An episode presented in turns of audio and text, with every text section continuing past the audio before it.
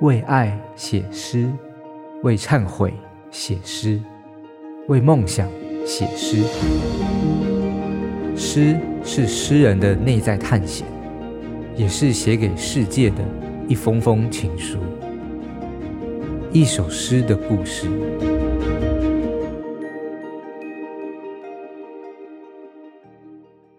Hello，大家好，我是夏夏。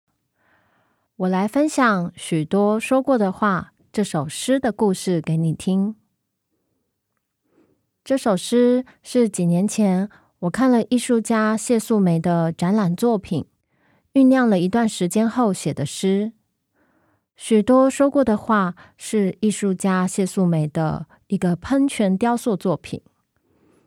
谢素梅是中法混血的艺术家，同时本身也是一位大提琴手，深厚的音乐素养自然在他的作品中常出现。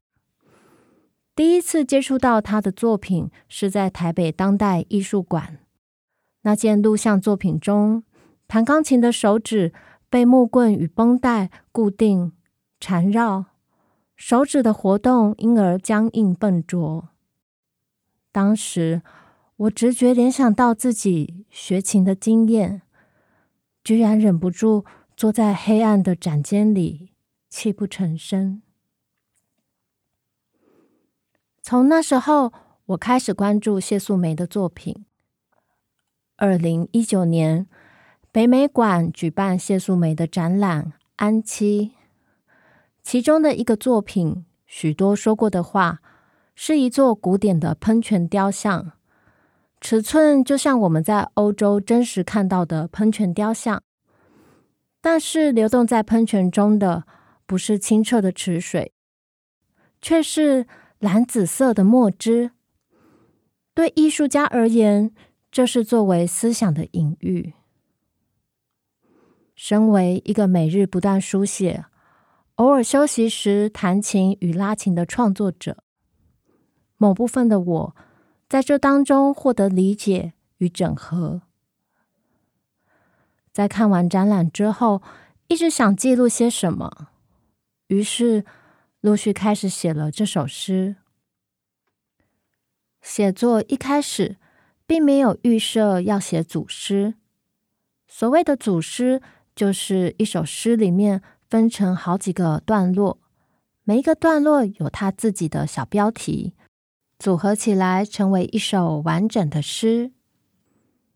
开始写了以后，渐渐从谢素梅的这个作品中发展出不同的感受，回溯到不同的记忆。而这些片段式的体验，既无法强行粘合，也不应该分散，而且都指向相同的情感，因此选择用组诗的方式完成。看到喷水池，总能激发人的赤子之心。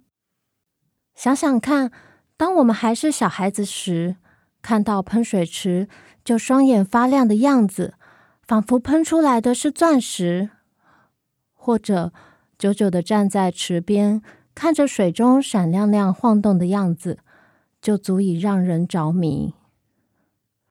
但是，许多说过的话，这件谢素梅的作品。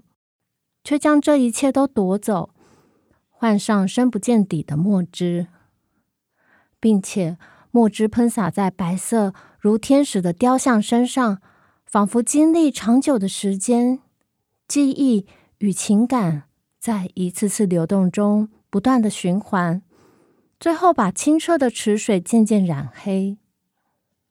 因此，在文字创作上，自然想把童年时的天真。与衰老后的无奈糅合在一起，就像一颗衰老的灵魂里仍有着孩子的梦想。然而，也因为这样，衰老就不再显得这么可怕。遇见这件作品时，先生替我在作品前面拍下一张照片。照片里的我穿着宽松的大衣。婴儿车上坐着一岁的大儿子，肚子里的第二胎即将临盆。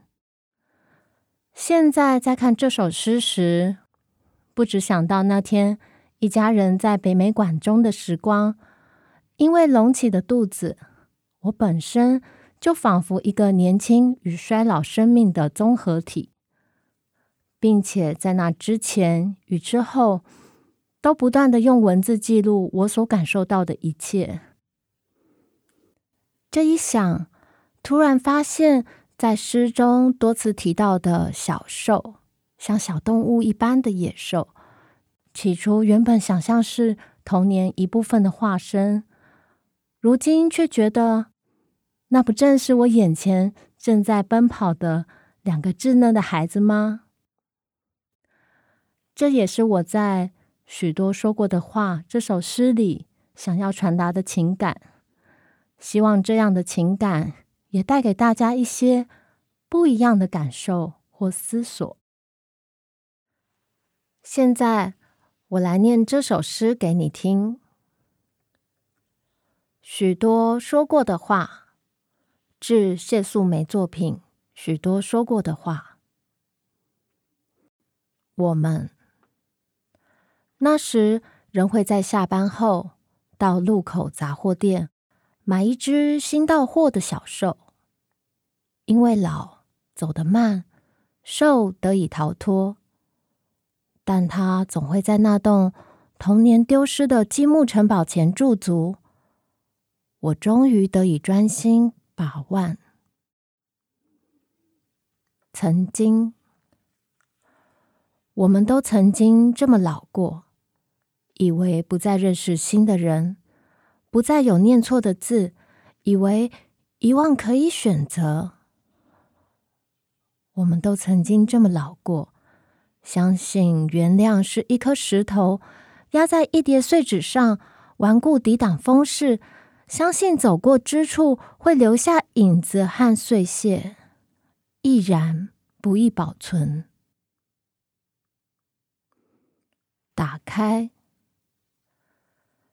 听信谣言，明天过了，只剩今天。今天是闭锁的门。